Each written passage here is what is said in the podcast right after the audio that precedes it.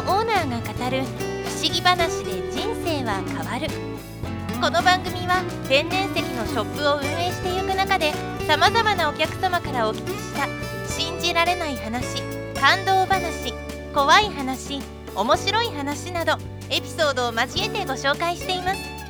すべて実話です。見えない世界を知ることが生きていく上で少しでもあなた自身の安心や自信になればと思います。では本編のスタートです。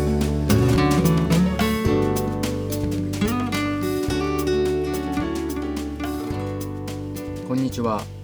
天然石祈りの店長河野です。今回で3回目の精霊のお話になります。前回のようなポケモン風の精霊ではなくって今回は実際にこの世に存在するであろう雰囲気の精霊のお話です。この話を教えていただいたのはうちのお客様で30代のまだ若い女性の方です。その方とゆっくりとお話をしたのがこれで初めてなのですけれども彼女にそんな体験があるとは思わずにとても驚かされました。その方は性格の良さが外見から見て取れるくらい優しい雰囲気を醸し出していらっしゃいます。で大学時代は学校が山の中にあり自然いっぱいの中で育った彼女でした。その大学時代ある行事で学校で合宿をすることになったそうなんです。どちらかというと田舎にある学校なのでどこかの合宿場を借りないでも大学にそのような場所があるのはとても良い環境なんでしょうね。その合宿での夜友人と散歩がてら外を歩いているともちろん周りは真っ暗です。先の方に青白多く光った大きな狐のようなものが目の前を歩いて行くのです。狼のようであり狐のようでありといった様子だとおっしゃいます。不思議と怖い様子はなくただそこに存在しているそんな雰囲気だったようです。この世の生き物でないことをすぐに悟った彼女はそれがこの山にいる精霊なのだと知ったのです。もちろん一緒にいる友人には見えないのに彼女だけ見えているそういう状態です。キラキラと輝いている天使を見る方は多いですけれども精霊と遭遇する方は少ないですよね。これだけだと何かの見間違いのようにも考えられますけれども彼女が言うには普段からあらゆる場所でいろいろな動物を目撃するようです。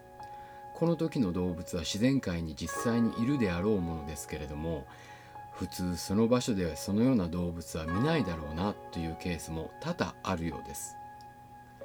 彼女の場合なぜかわからないけれど精霊に会う機会を整わせてくれる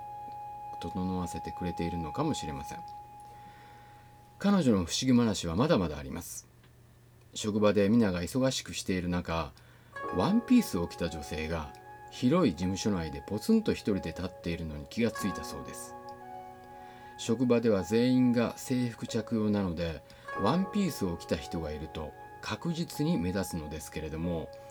他の方たちは全く気にする様子もなく黙々と仕事をしています。そうです。他の人には見えていないのですね。しばらく女性を見ていると彼女がにっこりと笑ってこう話しかけたそうです。私のことが見えるの？思わず「ええまあ」と答えたとおっしゃいます。あの時にその例にいろんなことを聞いていけばよかったなと悔やまれるのですけれどもそんなことをしていたら職場でかえって変な目で見られたでしょうね。だって周りから見たらいきなり一人で会話しているそんな状態ですから。また彼女の祖父が亡くなった時には祖父が近くに来て「おばあちゃんを頼んだぞ」と横で話されたようです。その後家の周りを数回回ってから行かれたようです。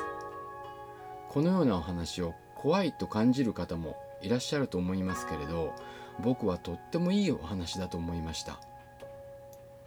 彼女にはもっと不思議体験がありそうですけれども次回また会ってお話を聞くのを楽しみにしています。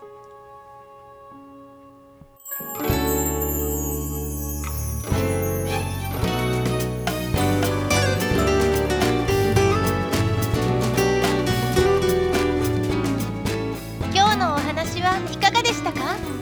ポッドキャストではいつものブログの中から内容を選んで話しています。エピソード一覧の中にブログの URL も紹介していますのでぜひ覗いてみてください。また番組の感想やご質問はコメント欄からお願いします。それでは次回またお会いしましょう。